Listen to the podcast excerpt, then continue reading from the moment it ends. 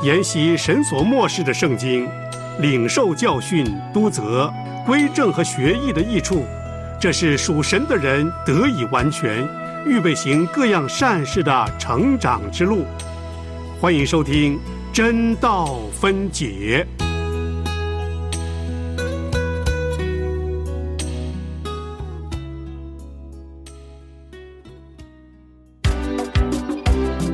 《使徒行传》记载了初代教会的开始，《使徒行传》记载了圣灵工作的行止，《使徒行传》记载了宣教行动的历史，《使徒行传》记载了圣徒见证的镜子。现在，就让我们一起透过陈海老师的带领，进入《使徒行传》的。丰富唐奥里，欢迎您收听《真道分解使徒行传》。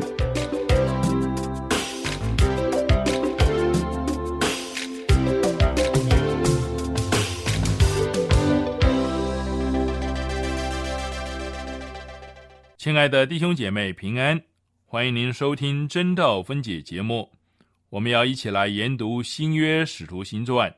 我是陈海，海洋的海，欢迎您每天用三十分钟的时间和我一起来研读。今天我们要进入第二十二堂课的课程。首先，我们要来读九章三十一节，《使徒行传》九章三十一节。那时，犹太、加利利、撒玛利亚各处的教会都得平安，被建立。凡是敬畏主。蒙圣灵的安慰，人数就增多了。这一节经文相当重要，因为他把一些没有记录的事总瓜交代一下，接着就是重新再出发。那时，犹太、加利利、撒玛利亚各处的教会都得平安，被建立。那时一词暗示整句话是一个结果。是前面记录的总结。一般人都相信，路加提到这个结果，是要引人注意到教会所得到的平安是因扫罗的得救而引起的。我相信这节经文有其他的含义。路加提到的结果，不是单单是平安而已。毕竟平安只是短暂的、有限的，最重要的结果是被建立。平安很快就会消失，逼迫还会再度爆发，但建立可以在教会中继续下去，直到今天。至于被建立的原因，显然不是单单是基督得着了扫罗，必定还有更多的因素。为了明白“那时”一词，我们必须回到前面讨论过的一些事实。这一节经文里面最后。是教会人数增多了，在《使徒行传》六章一节那里也说到，那时门徒增多，有说希利尼话的犹太人发怨言，结果他们就决定选出七个人负责饭食的事。然后我们也读到《使徒行传》六章七节，神的道兴旺起来，在耶路撒冷门徒数目加增的甚多。也有许多祭司信从了这道。第六章的第八节到第七章都是记载实体反的事。第八章一开头就说：“从这日起，耶路撒冷的教会大遭逼迫，除了使徒以外，门徒都分散在犹太和撒玛利亚各处。有虔诚的人把斯提凡埋葬了，为他捶胸大哭。”扫罗却残害教会，进个人的家，拉着男女下在监里。从第八章四节以后到九章三十一节中间发生的事情，我们都很熟悉。当然还有更多的事情，只是没有记录下来。我们的焦点集中在扫罗的得救，但是路加把我们的注意力吸引到更多别的事情上面。这里我们从九章三十一节可以看到，犹太、加利利、撒玛利亚各处的教会，这是全然一新的观念，在使徒行传中没有出现过。这是教会第一次以这种意义出现。当逼迫开始的时候，耶路撒冷的教会几乎成为荒场，教会深受创伤，门徒分散各处。我们看见逼迫使得他们分散，也使周围的地区得以听到福音。如今呢，因着门徒的分散，福音向四处传开，以及扫罗的得救，犹太。加利利、撒玛利亚各处的教会都得平安，被建立。那时，这个词包括了整个的福音运动，从这一节经文开始，直到十二章结束。彼得再度成为中心的人物，在扫罗得救的记载和彼得的事工中间，是一幅教会的画面。路加对于教会的描述呢，是相当谨慎的。我们必须记住，这节经文是一个完整的段落，它独自站在整篇的记载里面，是那么的恰到其分。我发觉这节经文可以分成两个部分：第一，犹太、加利利、撒玛利亚各处的教会都得平安，被建立；第二，凡是敬畏主、蒙圣灵的安慰，人数就增多了。因此，这里有双重的启示：首先启示教会本身，其次启示教会的服饰。第一，犹太、加利利、撒玛利亚各处的教会都得平安，被建立。我们先来探讨“教会”这个词的基本意义。教会，希腊文 “ekklesia” 这个词直接翻译出来。就是被招出来，因此教会是指一群被招的人所组成的新团体。这个词的意义呢很有意思，在《使徒行传》第七章三十八节是这样的写：“这人曾在旷野中。”如果翻成“在旷野的聚集中”，就可能更能够达意。耶稣在该萨利亚菲利比的时候。第一次用这个词，他对彼得说：“我要把我的教会建造在这磐石上。”使用的不是一个普通的词，听见的人大感讶异，不是因为他使用 “ecclesia” 这个词，而是他使用一个有权柄的、积极的代名词“我的教会”，暗示他指的某些是他们熟悉的。某些是他们完全陌生的。希伯来人明白 “ecclesia” 这个字呢，是指特别的百姓、选民和神权的国家、神所治理的民。但这个词呢，也有一个希腊的含义，在《使徒行传》十九章三十二节就是这种用法：“ecclesia” 聚集的人纷纷乱乱。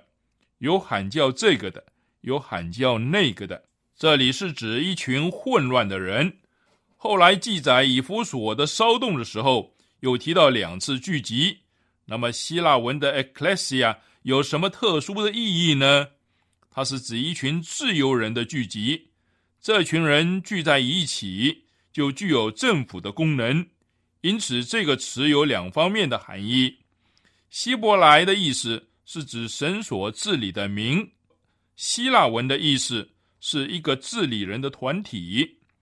当耶稣在该萨利亚菲利比说“我的教会”的时候，毫无疑问，它包含了两方面的意义。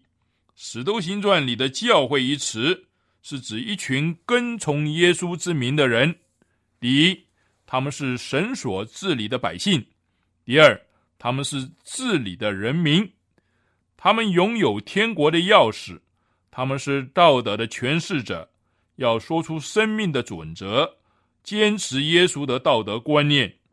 我们再来观察这个地方，有一个更大的观念：教会一词先前只出现两三次。第二章说，主将得救的人天天加给他们。事实上，主加给他们就是加给教会。然后第五章十一节，全教会和听见这事的人都甚惧怕。八章三节，扫罗却残害教会。到目前为止，每次提到教会，都是指耶路撒冷的教会。但在九章三十一节，这个词有了更广阔的意义：犹太、加利利、撒玛利亚各处的教会。各处这个词也很有意思，它指的是一个联合的教会。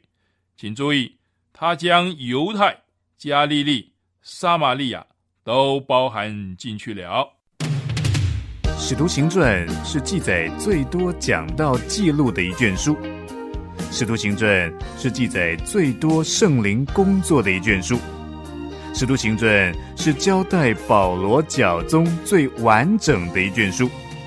现在，就让我们继续聆听陈海的教导，让神的话语扶持我们，面对人生的艰难，靠神永远不认输。接着来看教会的建立，我略过平安不谈。因为平安只是一个过渡现象，最重要的是建立。这暗示教会已经建立起来，当然还不完全。作者是暗示一种进展的过程。他看见前面等待完成的功，虽然教会看起来已经建立，但尚未完成。陆家不仅看见了教会属灵的观念。并且看见了那无可摧毁的事实，在永生神的居所，就是最终教会的荣光之下，他已看不见各地方教会的独立性，各地的教会都融成一个教会了。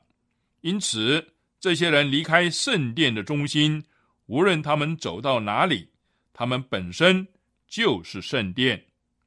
更广阔的属灵理想诞生了，实现了。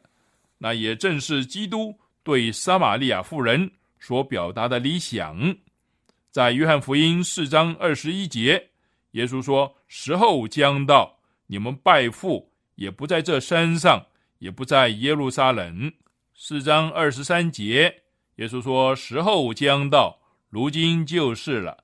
那真正拜父的，要用心灵和诚实拜他，那就是合一的教会。”脱离了地理障碍的教会，今天我们在哪里？教会仍然在建造。第二，凡是敬畏主，靠圣灵的安慰，人数就增多了。接着，我们来看这节经文的第二部分。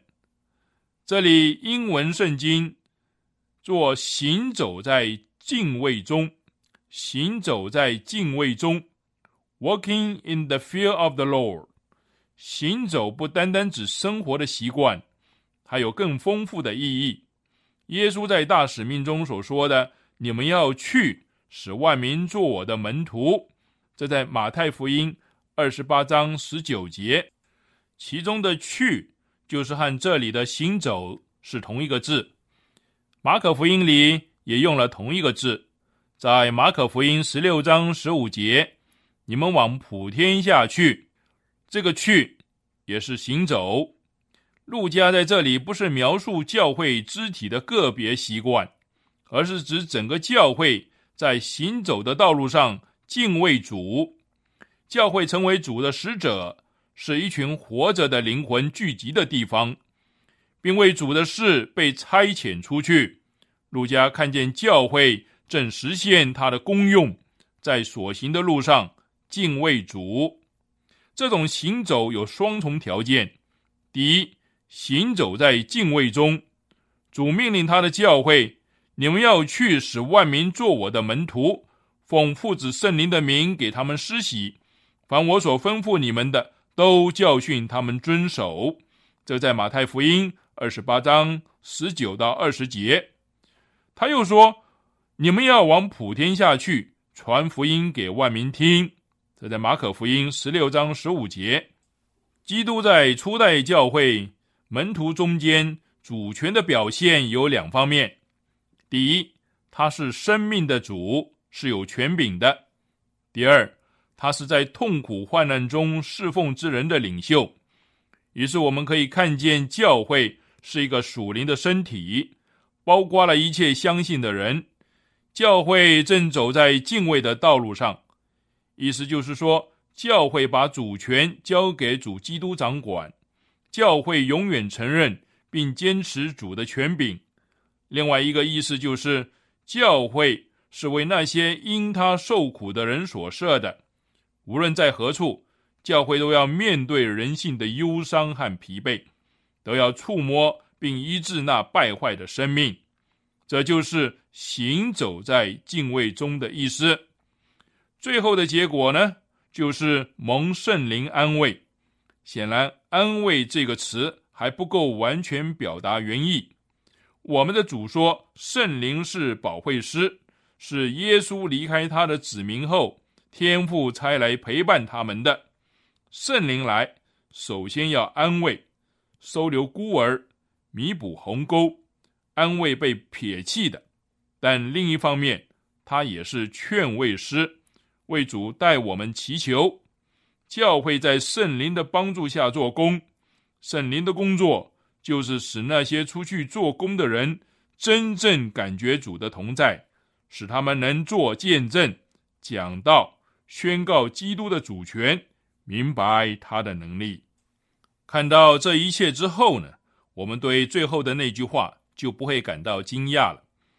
最后那句话是人数就增多了，不单单指个别的人，也是指整个教会更加充满、更兴旺。教会大有能力，不断增长加添，是因为两个事实：第一，以耶稣为主；第二，有圣灵的能力和安慰。回顾这一幅古老的画面。我们热切盼望，它也能够在今天的世代实现。这节经文给我们两个启示：第一，有关教会的属灵观念，这是出现在各处的教会这一句中，它暗示一切地理的限制都消除了，种族的偏见被摧毁了。第二个启示就是教会的宣教使命，这里我们看见教会遵行主的命令，到万国去。使万民做门徒，凡是敬畏主、蒙圣灵的安慰，这两件事是密切相关的。这节经文前半段以被建立结束，后半段以人数就增多了做结束。教会如果要向外传福音，它必须是属灵的；如果一个教会是属灵的，它必须向外传福音。接着我们来看第二段的经文，九章三十二。到四十三节，九章三十二到四十三节，彼得周流四方的时候，也到了居住吕大的圣徒那里，遇见一个人，名叫以尼亚，得了瘫痪，在褥子上躺卧八年。彼得对他说：“以尼亚，耶稣基督医好你了，起来收拾你的褥子。”他就立刻起来了。凡住吕大和沙伦的人都看见了他。就归服主，在约帕有一个女徒，名叫大比大，翻西利尼话就是多加。他广行善事，多施周济。当时他患病而死，有人把他洗了，停在楼上。吕大原与约帕相近，门徒听见彼得在那里，就打发两个人去见他，央求他说：“快到我们那里去，不要单言。”彼得就起身和他们同去，到了，便有人领他上楼。众寡妇都站在彼得旁边哭，拿多加与他们同在时所做的礼衣外衣给他看。彼得叫他们都出去，就跪下祷告，转身对着死人说：“大比大，起来！”他就睁开眼睛，见了彼得，便坐起来。彼得伸手扶他起来。叫众圣徒和寡妇进去，把多加活活地交给他们。这是传遍了约帕，就有许多人信了主。此后，彼得在约帕一个削皮匠西门的家里住了多日。我们经文念到这里。你正在收听的是良友电台为你制作的真道分解节目。与你读经、查经、研经，活出圣道真意义。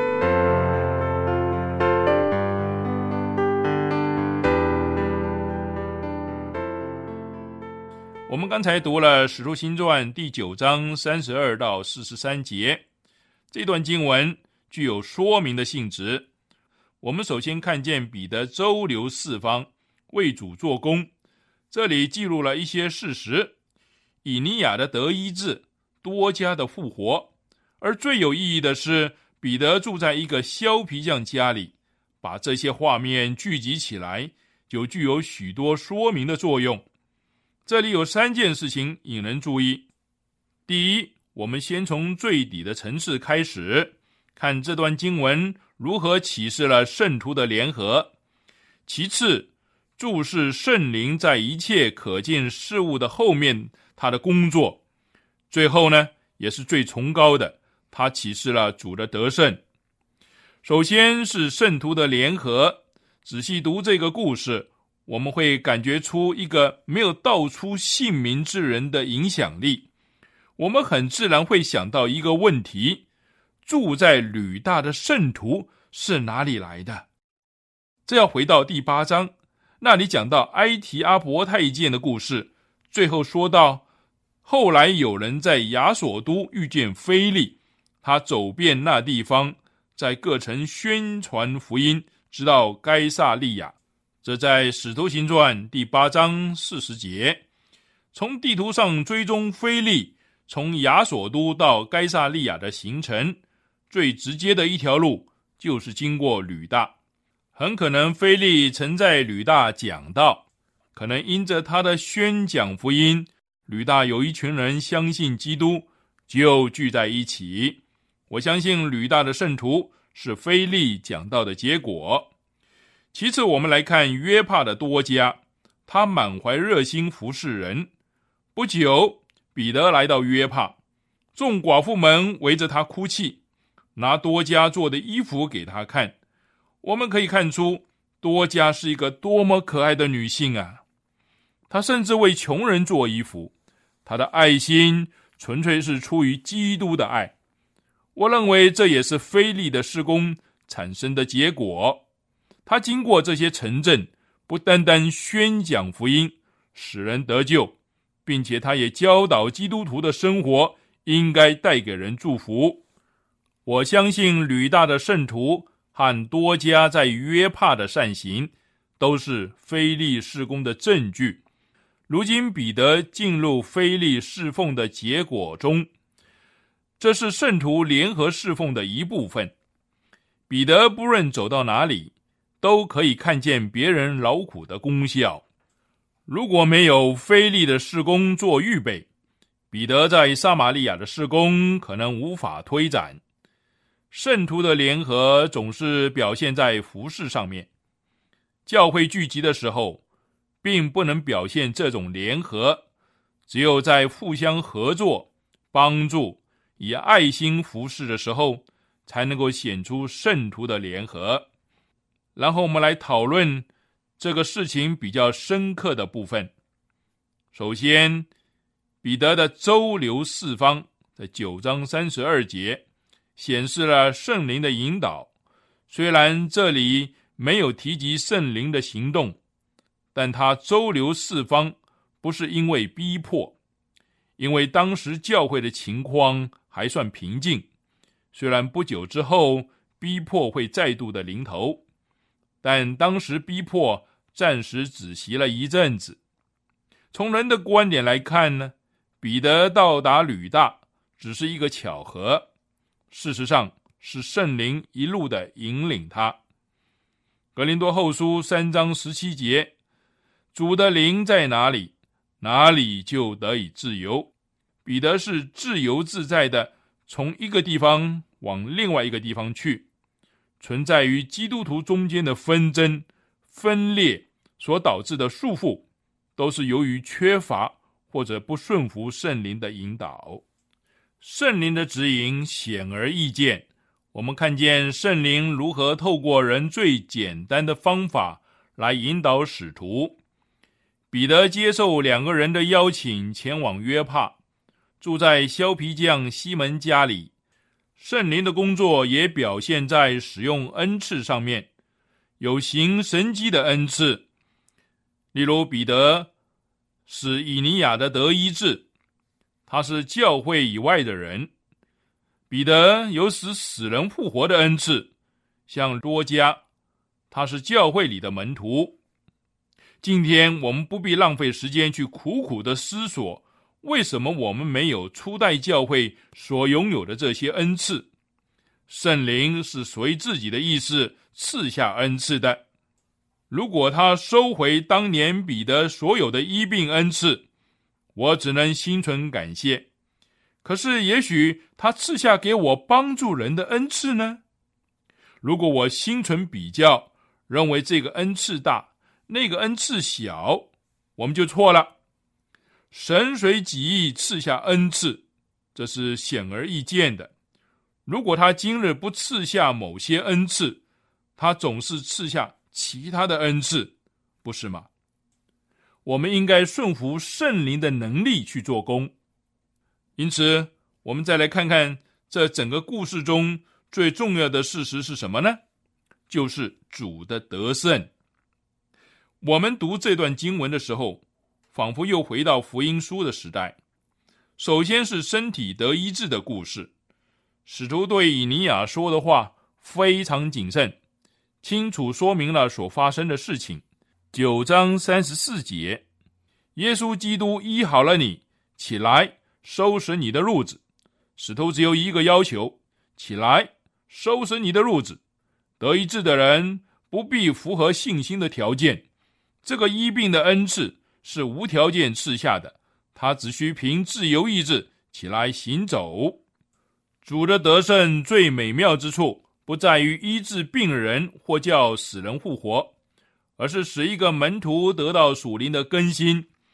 彼得去与一个削皮匠同住，我们知道犹太人一向嫌恶削皮匠，做这一行业的人必须离开城市某个距离以外的地方。去从事这个行业，但是彼得到西门家里与他同住，那是胜过偏见的见证。我们试着从这几幅画面找出一个结论：圣徒的联合是由圣灵所产生的，其结果是救主得胜了。圣灵借着圣徒的联合，使基督的胜利彰显出来。这段经文提出三重的责任。我们应该致力于圣徒的联合，要做到这一点，必须先顺服内住的圣灵，而联合的目的永远只有一个，就是我们的主做王了。今天我们的课程就上到这里，你也可以上我们良友网站收听当天的真道分解节目。愿上帝赐给您智慧，明白他的话语。明天真道分解要讲解的是。《使徒行传》第十章一到二十二节，请先预习。再会。如果你对真道分解节目内容有任何回应和意见，欢迎发短信到号码幺三二二九九六六幺二二，注明“真道”与我们分享。